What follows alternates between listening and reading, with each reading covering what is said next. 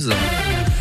Et chaque dimanche, elle me rejoint pour vous soumettre une petite idée de sortie pour découvrir toujours plus notre belle Alsace. C'est Véronique Arbreto pour l'Alsace avec Véro.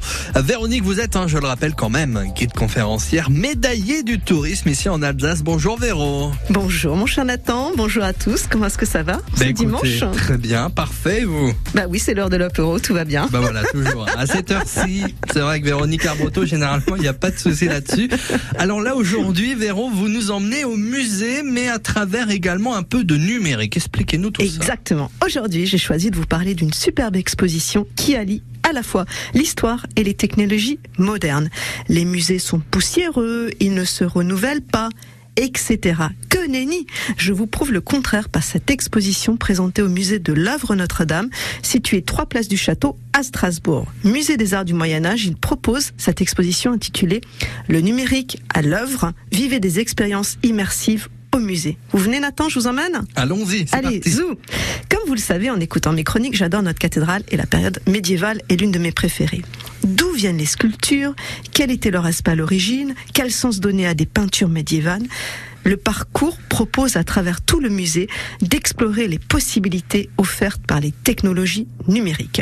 Elle nous aide ainsi à comprendre 18 œuvres d'art choisies et présentées dans le musée.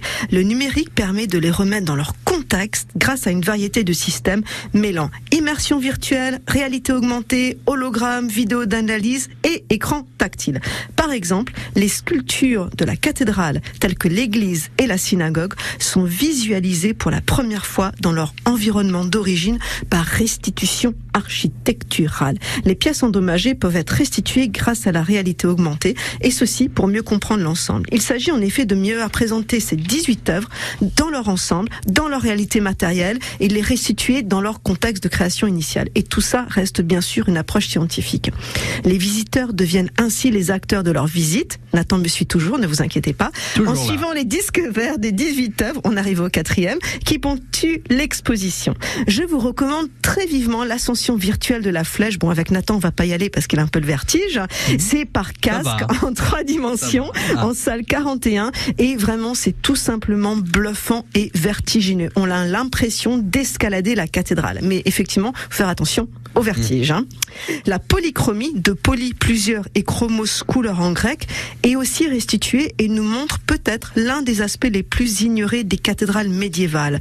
En effet, la statuaire était peinte de couleurs très vives. La cathédrale est alors la Jérusalem céleste et ses couleurs se sont tout simplement effacées avec le temps.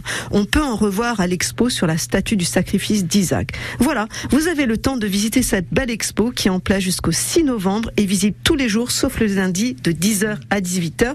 Chers amis, n'hésitez pas à me contacter si vous souhaitez une visite guidée pour votre famille, vos Pourquoi clients. pas à la cathédrale, justement. Mais voilà, ah, alors ça, j'adore la cathédrale. Vos collaborateurs pour un mariage, une fête de famille. Mon site, strasbourg-du site visite 100 et mon téléphone 06 80 50 05 78. N'oubliez pas le guide dimanche prochain et bientôt ce sera la dernière chronique, mmh. mais je vous retrouverai l'année prochaine. Voilà je suis ravie. Mais il reste encore quelques dimanches quand oui, même à quelques dimanches, quelques dimanches. Eh oui, je sais pas si c'est de la chance ou pas. En tout cas, Véro, vous revenez dimanche prochain et cette chronique, on la réécoute sur francebleu.fr.